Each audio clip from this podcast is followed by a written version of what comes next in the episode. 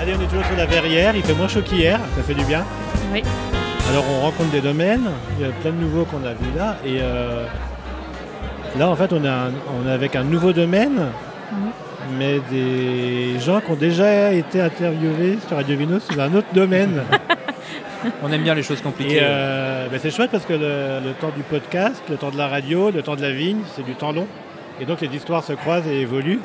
Donc euh, Angela et Hugo, vous représentez qui aujourd'hui? Euh, Aujourd'hui, on présente du coup notre domaine euh, définitif euh, qui s'appelle Obora. Avant, vous représentiez Les jeunes pousses à Emeringe, voilà, euh, de l'autre côté de la colline de Chéna, donc on est- on n'a pas été très loin.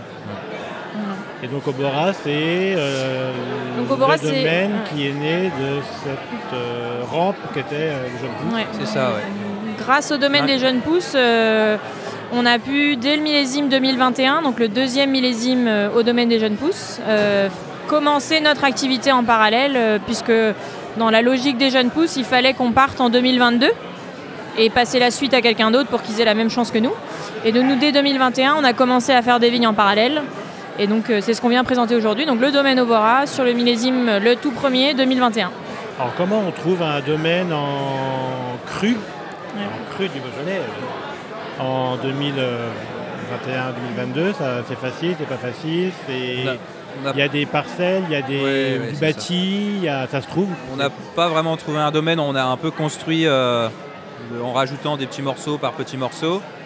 Euh, à la base, en 2021, on a récupéré euh, des vignes de, Paul-Henri Tillardon, euh, deux hectares qu'il avait en métayage, ses premières vignes quand il a commencé en 2008. Euh, lui ne souhaitait plus avoir ce contrat de métayage-là, donc du coup il nous l'a passé. Et avec ces deux hectares de vignes, on a un cuvage. Donc ça a été, on dire, la, genèse de, Bora, quoi. C'est en 2021. Ces ces deux hectares et ce cuvage. Là, vous êtes en métayage sur les deux hectares En métayage sur les deux hectares. Alors, Et C'est le, quoi le métayage pour ceux qui Alors, ne connaissent pas trop le métayage, en fait, euh, nous, euh, on paye au- aucun frais sur, le, sur la vigne, c'est-à-dire on ne paye pas les produits phyto, l'engrais, euh, les plants, des choses comme ça. C'est le propriétaire qui paye. Par contre, euh, on a l'obligation de reverser la moitié de la production à la vendange. Et en plus, il nous fournit un bâtiment, tout équipé. Et finalement, la difficulté, euh, même dans les crues, c'est pas de trouver euh, des vignes, c'est de trouver euh, des bâtiments. Donc nous, c'était un peu, on va dire, c'était le, le train où il fallait monter dedans parce que sinon, ça ne passerait pas deux fois, quoi, une opportunité pareille. Mais ça peut paraître beaucoup de penser qu'on va donner la moitié de la récolte alors qu'on a travaillé toute l'année sur deux hectares et nous on produit que sur un finalement.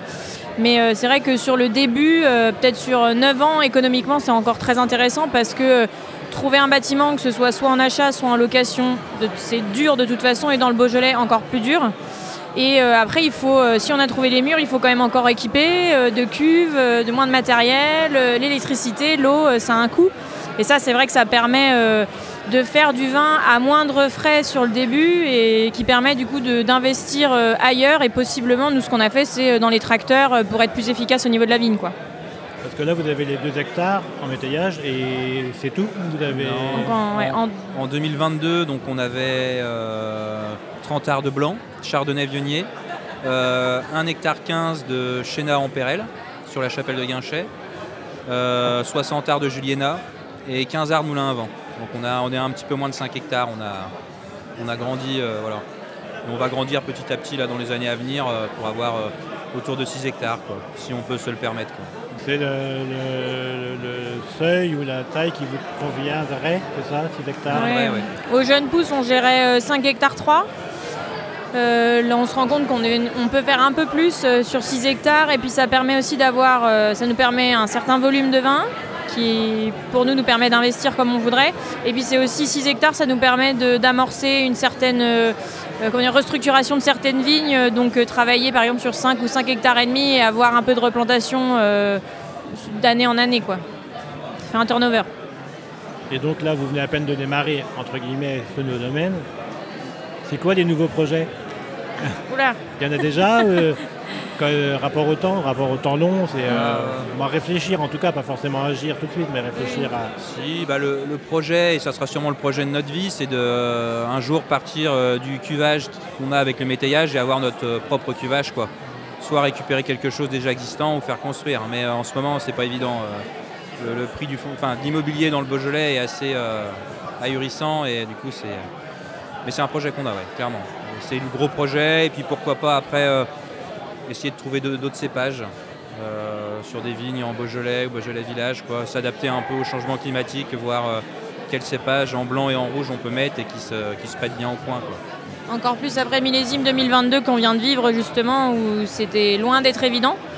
Et euh, comme on commence à pouvoir acheter des vignes, ça nous permet justement de changer certains cépages, de restructurer, euh, que ce soit plus simple au niveau de la mécanisation. Euh. Et puis bah, nous, c'est un peu le challenge de notre génération, quoi, d'arriver à, à faire avec des millésimes chauds et euh, des équilibres différents euh, qu'avant au niveau des vins et en essayant de faire des vins euh, avec moins d'intrants possible. Il faut qu'on trouve des solutions ailleurs. Quoi. Le vin est une fête, faire du vin c'est une fête Ah oui. pas, toujours.